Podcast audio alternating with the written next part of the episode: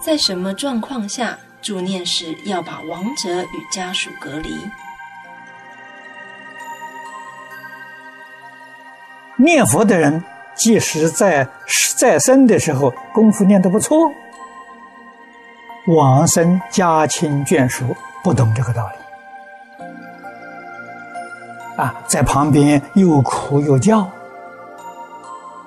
容易引起他动感情，啊，再去触摸他，就推推他，这更糟糕了。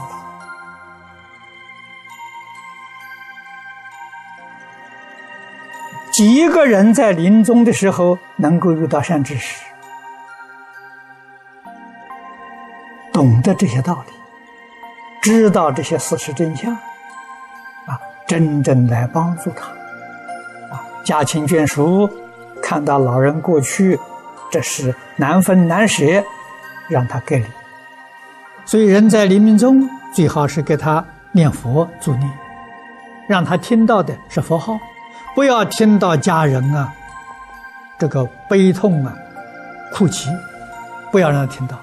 为什么呢？听到怕他起感情，啊，他那个贪爱生起来了，好了，他又不能往生。